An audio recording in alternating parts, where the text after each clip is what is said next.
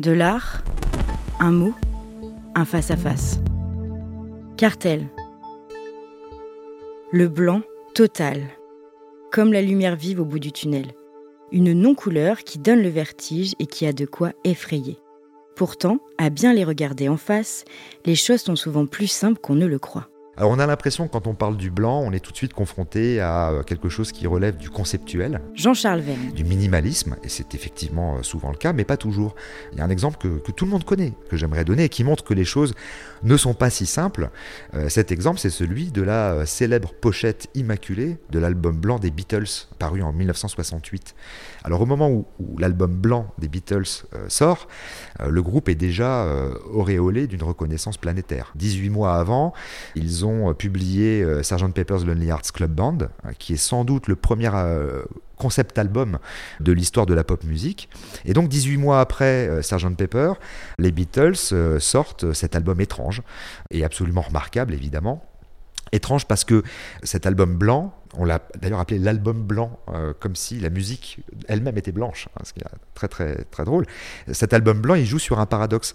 Sa pochette minimaliste, elle a été conçue par un immense artiste anglais, Richard Hamilton, qui était le, père du pop art anglais, et qui fut également le professeur de Brian Ferry à l'Académie des Beaux-Arts.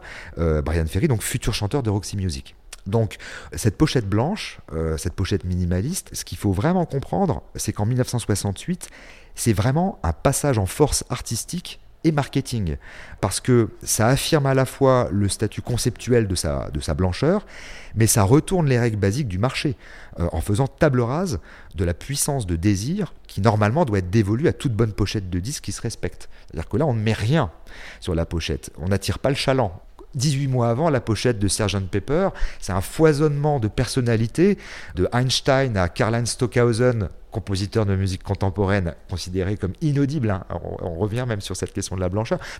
plein plein de personnages dans ce décor absolument incroyable. Les Beatles apparaissent même plusieurs fois, puisqu'ils incluent dans la pochette leur euh, statue du musée Grévin, je crois. Enfin bon, bref. Et 18 mois après, c'est le vide, c'est le blanc. Donc euh, la pochette, elle est à la fois à la pointe de l'avant-garde artistique. Elle cite peut-être un tableau sur lequel on reviendra euh, cite peut-être le célèbre carré blanc sur fond blanc de Casimir Malevich, c'est pas impossible.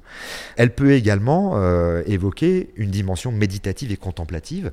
Enfin, ce serait pas euh, forcément une erreur de le penser, euh, parce qu'elle serait héritée du lieu même d'écriture de la plupart des titres de l'album, au pied de l'Himalaya, au moment où les membres du groupe ont séjourné chez leur gourou, qui s'appelait Maharishi Mahesh Yogi. C'est vraiment la découverte de la méditation et de toute cette dimension contemplative que les, membres des Beatles vont découvrir. Et donc, un certain nombre des morceaux de l'album blanc ont été écrits à ce moment-là, donc à, à Rishikesh, au pied de l'Himalaya.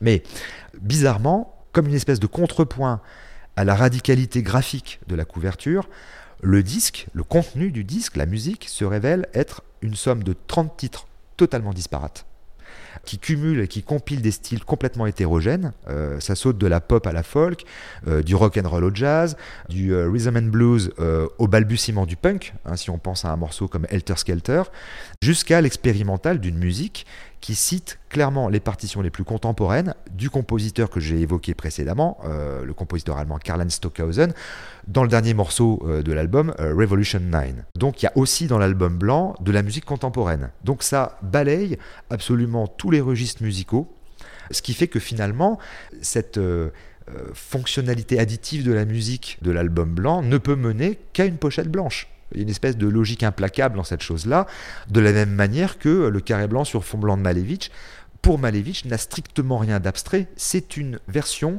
de l'icône religieuse orthodoxe russe euh, suprême, d'où le nom de suprématisme du mouvement fondé par Malevich. C'est-à-dire que on veut tout mettre on veut que ce soit une forme d'absolu, donc on obtient à la fin le blanc, qui comme par hasard euh, n'est pas une couleur mais une, non-couleur, et qui est la somme de toutes les couleurs du spectre lumineux de l'arc-en-ciel.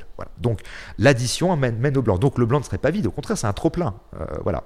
Donc c'est probablement, enfin moi j'aime vraiment analyser euh, le blanc de la pochette du White Album sous cette forme-là, donc qui du coup n'affirme pas du tout la radicalité de son propos ni une esthétique minimaliste de la musique, mais au contraire l'hétérogénéité des genres, le multidirectionnel, le foisonnement. Donc euh, euh, l'album blanc serait finalement davantage à, envisager sous l'angle du bruit blanc, hein, euh, qui serait donc ce son fondé sur la superposition de tous les sons, sans hiérarchie. Et donc voilà donc une belle leçon à tirer de cette blancheur si effrayante. Hein. Elle n'est pas le vide, elle n'est pas l'absence ni d'œuvre, ni de travail, ni de pensée. Elle est au contraire l'opération d'artistes qui sont parvenus au, au, summum de leur art. Par Jean-Charles Verne. Finalement, c'est la manifestation d'une hétérogénéité et donc d'un plein. Jean-Charles Vergne est critique d'art et directeur du FRAC Auvergne. Cartel est à retrouver en téléchargement sur toutes les plateformes de podcast.